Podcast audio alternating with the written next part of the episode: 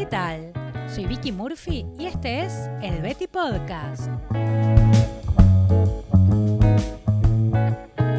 Hola, ¿qué tal? Bienvenidas, bienvenidos, bienvenides a un nuevo episodio del Betty Podcast. Hoy ya estamos en el episodio número 8. Increíble, ¿no? Van quedando poquitos. Y hoy nos vamos a meter con la fermentación de cerveza y de otras bebidas alcohólicas a base de cereales. Gran tema, ¿no? Para mí la cerveza es una bebida que, aparte de que me gusta, siento que de las bebidas alcohólicas es como con la cual más, eh, más experiencia tengo o que he probado eh, muchas más variedades, como que siento que tengo el paladar más entrenado para la cerveza que, por ejemplo, para, para un vino, en mi caso, para hablar del vino, que es otra, otra bebida fermentada también, ¿no? Me gustaría empezar este episodio contándoles un poquito qué, vamos a hablar acá, porque es, es, bastante general este capítulo del libro de Sandor y yo rescaté las cosas que a mí me están resultando más interesantes y entonces vamos a hablar un poco de qué es efectivamente la cerveza, qué otro tipo de bebidas a base de cereales fermentados, bebidas alcohólicas, ¿no? Se existen y un poquito también de, me gusta, me gustaría traer un poco de, la historia y las luchas de poder que hay detrás de la cerveza.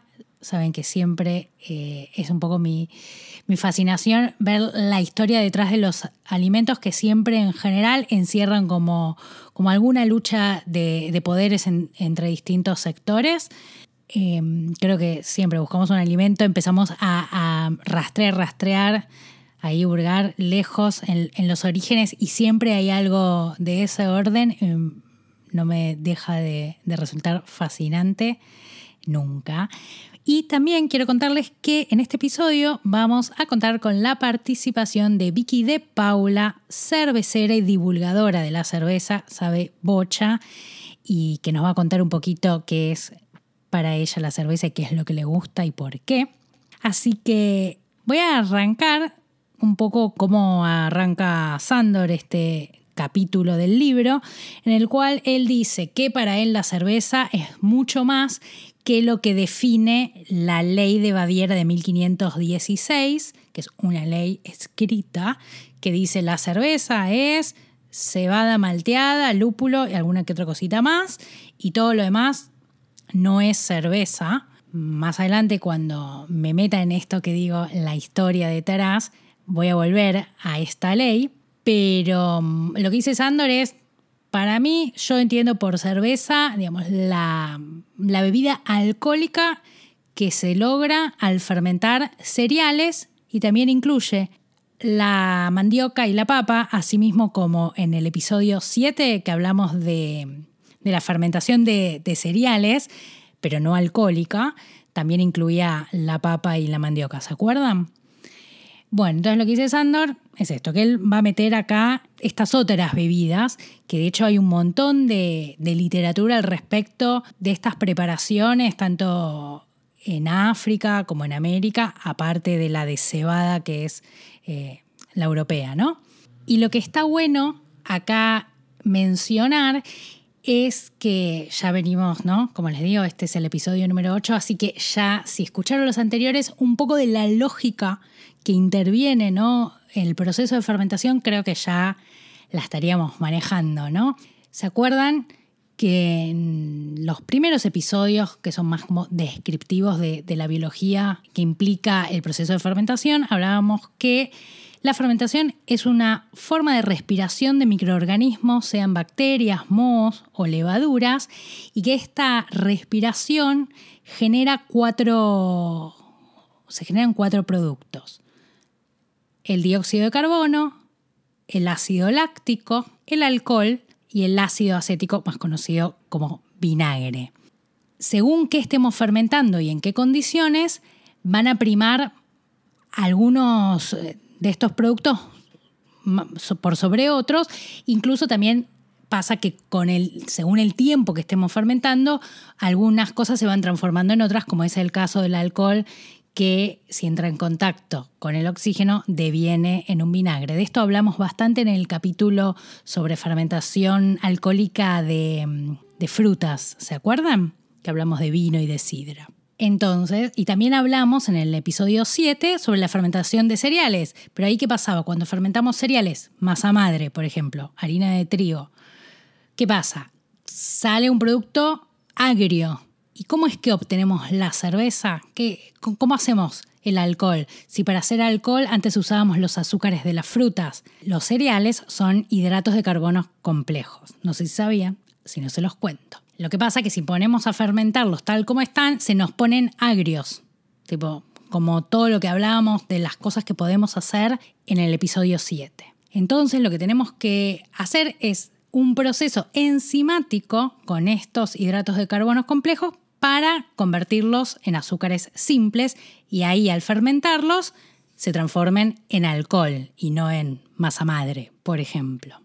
¿Y cuáles son las formas de hacer este, esta magia enzimática?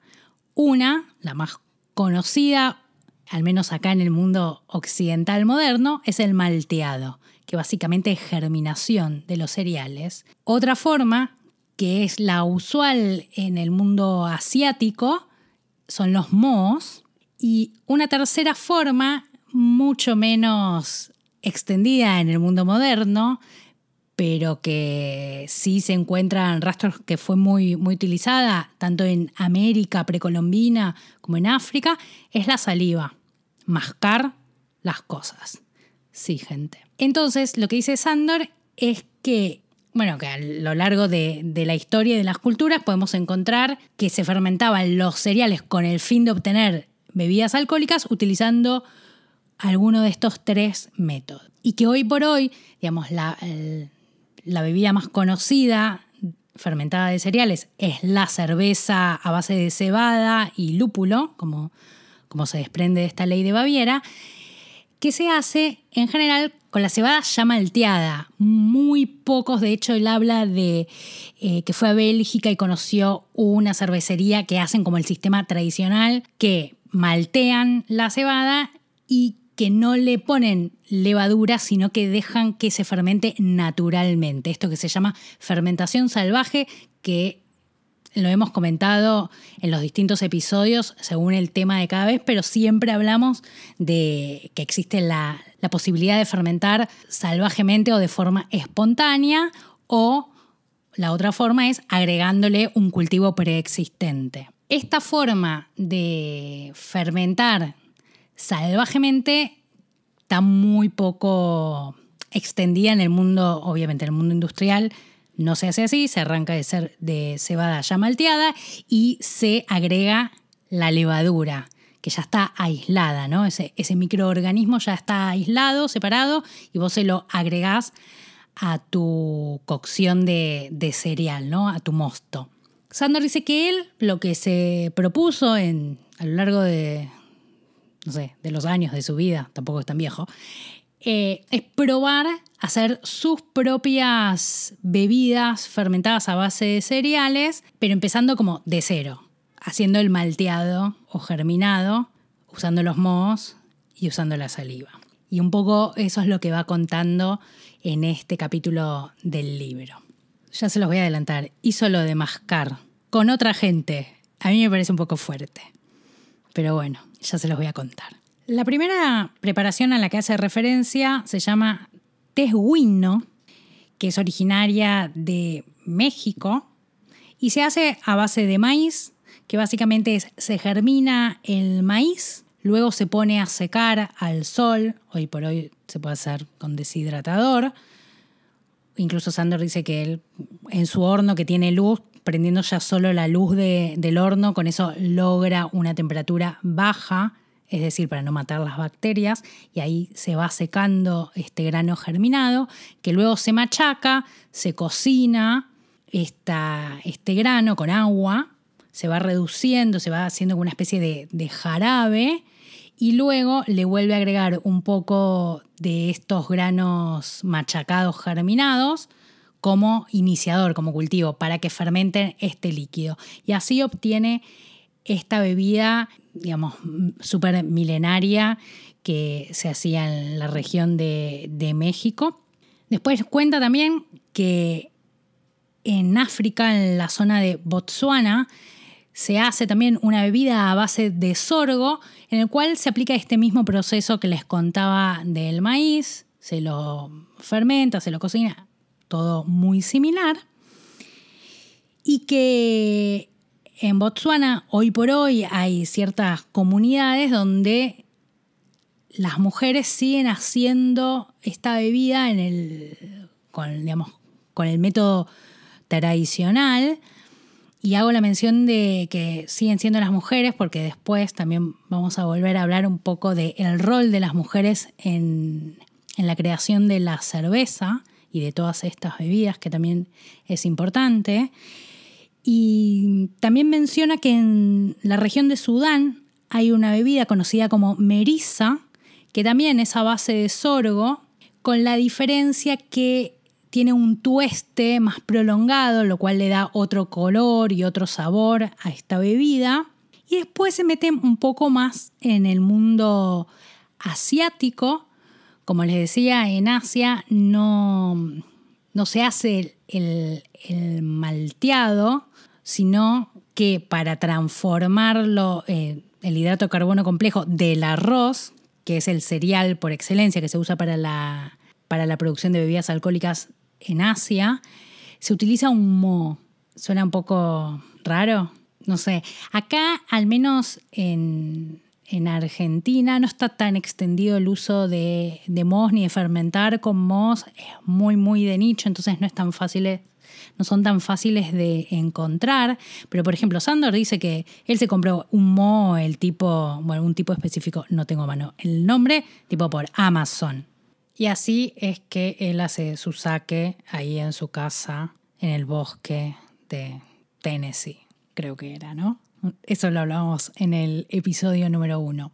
Bueno, entonces ahí cuenta que él probó hacer también cerveza de arroz y saque. Dice que ancestralmente lo que se hacía era más que fermentar el líquido, era fermentar el arroz en sí, como una pasta de arroz, y al ir fermentándose se iba como largando líquido, él hace como toda una descripción de, de hecho da como una receta en el libro para quienes quieran profundizar, de cómo él hace esta cerveza de arroz.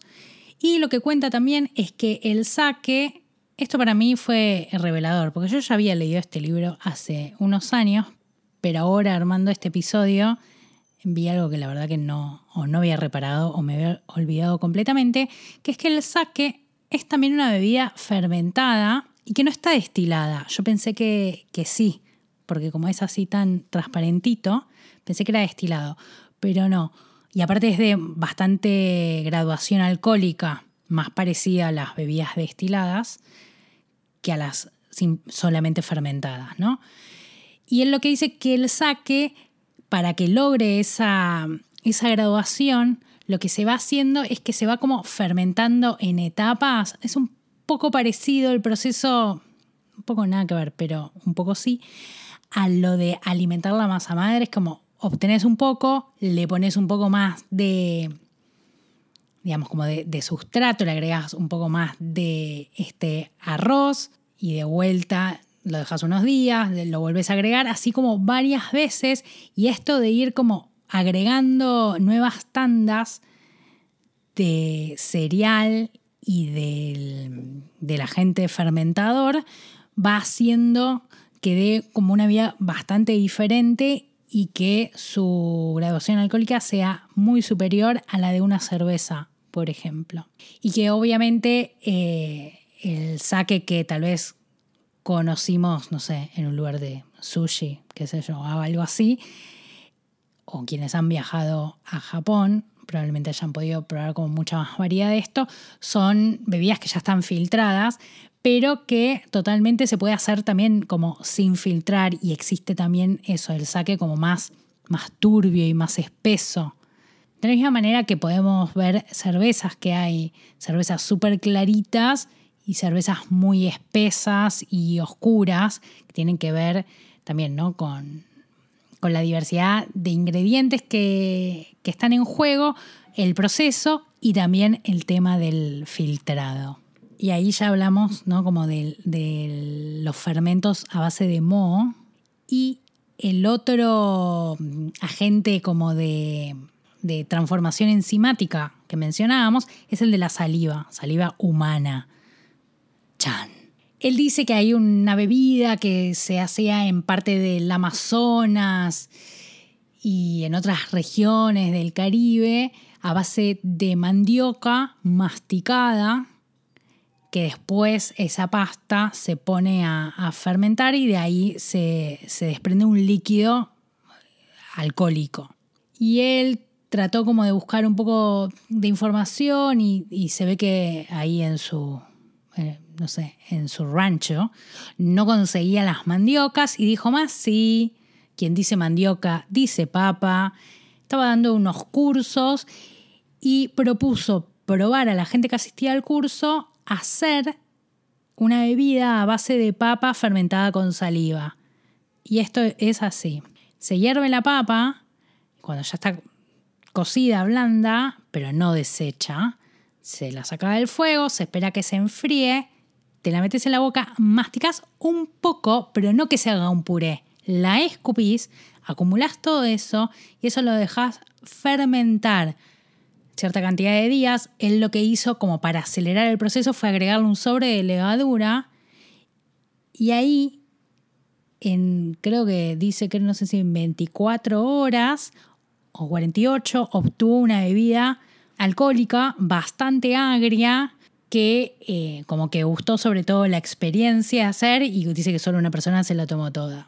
Para mí tenía medio temitas. No sé, a mí me parece como un poco, un poco fuerte todo lo que cuenta de este método, pero me parecía que era como muy, no sé, lo tenía que traer y contar acá. Aparte, agregar que él tiene una frase en el libro que a mí me resonó mucho también y creo que tiene un poco que ver con, con lo que al menos a mí me produce el hecho de pensar en tomar una bebida que fue hecha a base de saliva propia y ajena.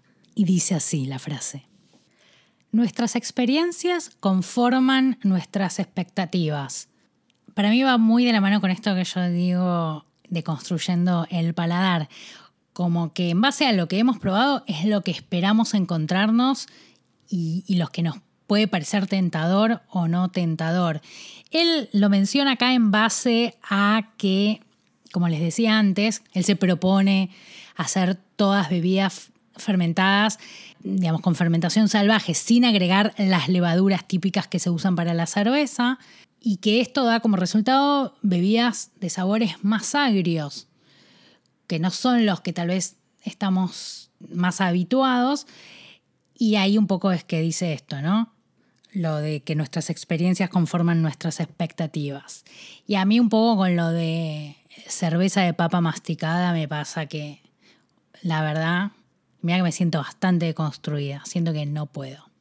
Sorry. No sé vos. ¿Alguien alguien ahí del otro lado, quiero que me cuenten qué les parece esto, qué, les trae. Digo, existen otras tradiciones, digo, la chicha también, las cuales se hace a base de saliva, ¿no? No es lo único. Pero bueno, otra cosa es juntarte con un par de gente, masticar una papa, escupirla y ver qué sale. Estoy re alarmada. De repente era como Soy tipo re chapada a la antigua. Pero bueno, sorry, no me pidan tanto. Mirá que pruebo todo, ¿eh? Pero bueno, y ahora me parece que ya es momento de meternos un poco con el mundo de la cebada y lo que entendemos o, o nos imaginamos como cerveza cuando decimos cerveza. Un poco como decía al principio, la base de la cerveza es cebada malteada, que es cebada germinada, pero que eh, acá dice Sandor que él también hizo, también aparte de hacer todas las otras preparaciones que les comentaba antes, también hace cerveza más tradicional. Y lo que él dice que hoy por hoy en toda la, entre incluso pequeños productores, medianos y grandes productores cerveceros parten de de una cebada ya malteada, que realmente son muy, muy, muy poquitos los, los emprendimientos que hacen su propio malteado del cereal. Y cuenta que él, cuando hace cerveza de cebada, hace esta germinación en su casa. Y a diferencia de las otras germinaciones que, por ejemplo, la de maíz o la de sorgo, que se hacen más como el modo tradicional, no sé, como cuando germinamos lentejas. Acá lo que tiene la de cebada es que se hace con remojo interrumpido, que es que remojas ocho horas, colás, lo dejas sin agua si está en contacto con el oxígeno, después lo volvés a remojar ocho horas, colás, lo dejas de vuelta y así al menos unas tres veces para que esté mucho más en contacto con el oxígeno, pero a su vez vuelva a hidratarse el cereal. Luego, una vez que se brota, crece el brote, se tuesta, pero como a temperaturas bajas, lo mismo que decíamos antes, para no matar las bacterias, esto se seca, bueno, se seca, se muele y ahí se obtiene eh, la malta, que es lo que luego se cocina y es lo que llamamos mosto. Se le agregan levaduras y luego todo los, el mundo de los lúpulos y, demás agentes saborizantes para crear las distintas variedades, ¿no? Creo que ya hablando un poquito de, de esto, me parece que estaría bueno que ya escuchemos a Vicky de Paula y qué es lo que tiene ella para contarnos respecto de la cerveza. ¿qué tal? Mi nombre es Vicky Di Paula, soy cervecera hace ya varios años. Me gusta mucho bueno, hacer la cerveza, tomarla y, difundir también todo lo que es la cultura cervecera en general. Una de las cosas que más me gusta del proceso, es difícil porque justo soy, justamente soy una enamorada de todo el proceso. Mm, pero bueno, si tuviera que elegir uno, justamente es la etapa de la fermentación, me gusta muchísimo porque es cuando mm, el mosto que, generamos, que hacemos, que cocinamos, se transforma en cerveza, porque hasta que la levadura no tuvo su paso justamente por ese mosto, en realidad no tenemos cerveza. La levadura es la encargada de generar el alcohol y el CO2 comiéndose, digamos, los, los azúcares que, que sacamos previamente de los granos. Em, y además, bueno, obviamente de ese mosto ser transformado en cerveza sensorialmente se modifica completamente, ¿no? Es donde obtenemos, una vez finalizada la fermentación, se puede decir que obviamente según el estilo de cerveza eh, vamos a, a lograr a tener los sabores y aromas casi finales, si se quiere. Casi digo porque va a depender si requiere o no de maduración aunque sea de, alguna, de una o dos semanas, ya les digo, va a depender del estilo. Em, y una de las cosas que más me gusta compartir y que la comparto mucho en mi Instagram es la diversidad de sabores, de estilos que tenemos en el mundo de la cerveza. No hay solamente 10 o 15 o 20 como las canillas que encontramos en los bares, en las pizarras. Hay más de 100. Entonces, y además de una fábrica a otra va a haber diferencias entre sus sabores y entre sus aromas y demás. ¿Por qué? Porque los ingredientes también tienen perfiles diferentes y según el perfil que se elija, que elija la cervecera, el cervecero para hacer, va a modificar totalmente el resultado final. a lo que voy es que una IPA no va a ser lo mismo de un productor que de otro. Entonces, eh, eso es lo que más me gusta compartir. Y además la cerveza es una de las bebidas que más eh, formas de maridar tiene, justamente por esta diversidad de, sabores y aromas y demás que, tiene. Es una de las bebidas más bebidas, más, a vaga de redundancia, más tomadas del mundo, sin embargo es una de las menos conocidas en cuanto a su diversidad. Así que bueno, muchas gracias Vicky por, invitarme y espero que les haya gustado. Muchas gracias Vicky por tus palabras, por sumarte.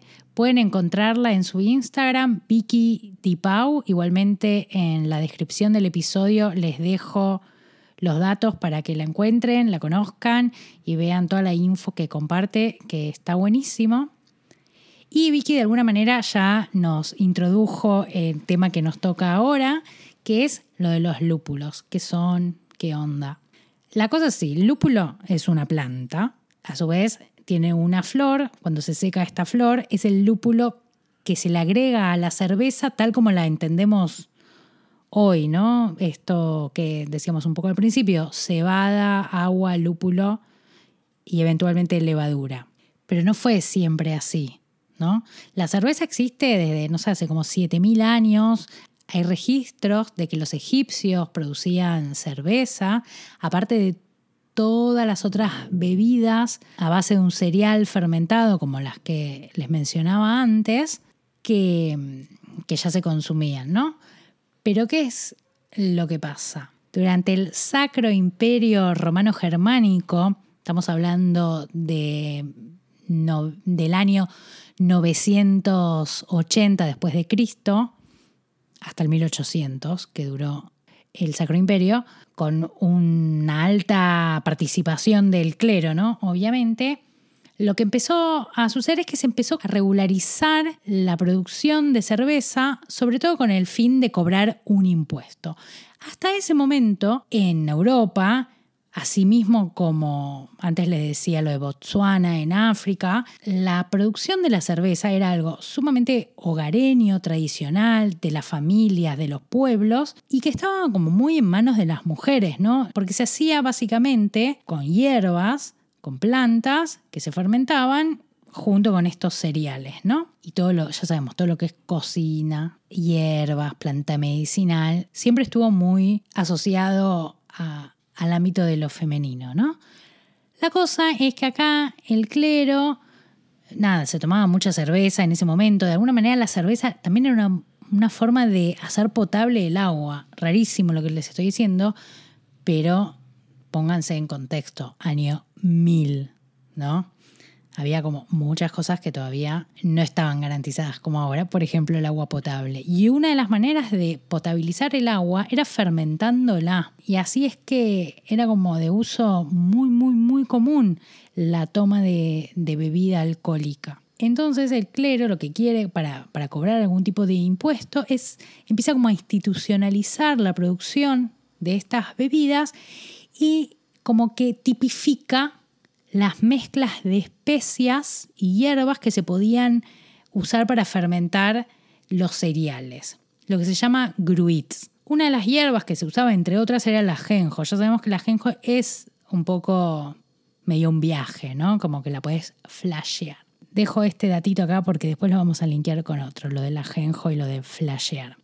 Entonces, claro, como para esta gente, o sea, esta gente, el clero, se, como que empezó a regular la producción de cerveza, cobraba un impuesto y les quita a las mujeres el dominio de, de esta producción. Por otro lado, en la región de Hamburgo quieren decir, che, no, no queremos pagar este impuesto, no da.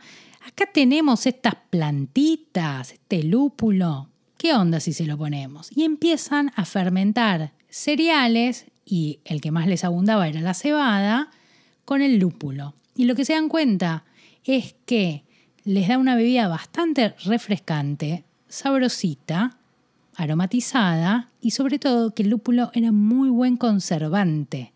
Entonces empiezan también a producir en mayor escala y se vuelven como un, un point cervecero del momento. Y claro, era el lúpulo, estaba fuera de la regulación, no tenían que pagar el impuesto por usar eh, el menjunje de hierbas que, que, proponía el Sacro Imperio, ¿no? Y así es que la zona germana, digamos, empieza a adquirir bastante, bastante importancia en la producción de la cerveza. Por otro lado, otra cosa que empieza a pasar también, ya, ya estamos hablando del año 1500, es el temita de Lutero, los protestantes, y que les parecía abusivo el poder del clero, de la iglesia, y aparte que hacían como una, ostentación de un montón de cosas, de las riquezas, pero también de lo que era la bebida, las comidas y el consumo de estas bebidas, las gruits que llamaban, con estas eh, mezclas de hierbas, que aparte incentivaban mucho al espíritu. Acá recuerden lo del ajenjo que le decía, como que se pegaban altos viajes que no iban muy de la mano de la concepción religiosa que promovía Lutero, sus amigos y los protestantes, que era una cosa como más aquietada, más austera. Y el lúpulo se lo concebía como algo medio que te adormecía. Entonces medio como que de alguna manera Lutero se metió en la de la, cerveza la cerveza, digamos, de Hamburgo, ¿no? Como, bueno, esta, esta es la que está en contra de la iglesia, que no paga el impuesto, como acá está la resistencia en el lúpulo. Y de hecho, en 1516, en Baviera, sale lo que se llama la ley de Baviera, la ley de la pureza, que dicen, ¿saben qué? La cerveza es lo que nosotros decimos, cebada malteada, lúpulo y agua lo demás, lo que dice el clero, el Sacro Imperio, ni idea, es otra cosa, pónganle otro nombre. Esto es la cerveza. Al año sale acá todo el temita de la reforma protestante. Como que medio que la cerveza lupulada es la bebida de los protestantes y a su vez que se empezó a extender, sobre todo en lo que es la región de Alemania, Holanda, que son las regiones que hoy entendemos como como grandes productoras de cerveza, ¿no? Así que esa es un poco la historia del lúpulo, de la religión, del cristianismo, la cerveza. A mí me parece muy increíble, muy fascinante. Un poco esto, ¿no? Los, protestantes que se terminan como casando con el lúpulo. Y de alguna manera es así que nos llega a nosotros hoy por hoy la tradición de que la cerveza es esta, ¿no? La que dice la ley de Baviera. Cebada malteada, agua y lúpulo. De hecho, hasta el siglo XIX se fermentaba de forma salvaje. Recién con Pasteur es que se aísla la levadura y se le agrega la levadura seleccionada para la fermentación. Pero hasta ese momento, tanto la de Hamburgo y toda la región de Holanda, digamos, la cerveza protestante del lúpulo, la cerveza Gruit del Sacro Imperio, más todo todos los otros tipos de bebidas fermentadas que comentábamos antes se hacían con esto, fermentación salvaje. Es bastante reciente lo de aislar la levadura en lo que es la historia de, la bebida de la cerveza, esto que decimos de hace 7.000 años. Así que eso es un poco eh, lo que a mí más, más me fascina como de, de esta historia, que no quería dejar de compartirles. Y un poco para ir cerrando, quiero dejar acá un puntito con lo que es la destilación, porque lo menciona Sandor y me parece que también es un dato que aporta. La destilación es la concentración del alcohol que fue previamente fermentado. Es decir, todas las bebidas alcohólicas destiladas son, digamos, un paso posterior a una fermentación. No hay bebida destilada que no haya sido fermentada previamente. La destilación en muchos países está prohibida la forma hogareña porque se supone que acarrea ciertos riesgos, que es que eh, no solo se produzca alcohol etílico, sino que se produzca también metanol, que es un, un tipo de alcohol que es muy nocivo. Por lo tanto, está como bastante controlado y regulado. Pero no quería dejar de, de darles ese datito. Y no me queda más que decirles muchas gracias, que espero que les haya gustado este episodio. Ya saben dónde encontrarme, siempre pueden mandar mensajes, comentarios en el Instagram o dejarlos acá si lo están escuchando en YouTube. Siempre existe la opción conectar y no me queda más que decirles que ahí nos vemos.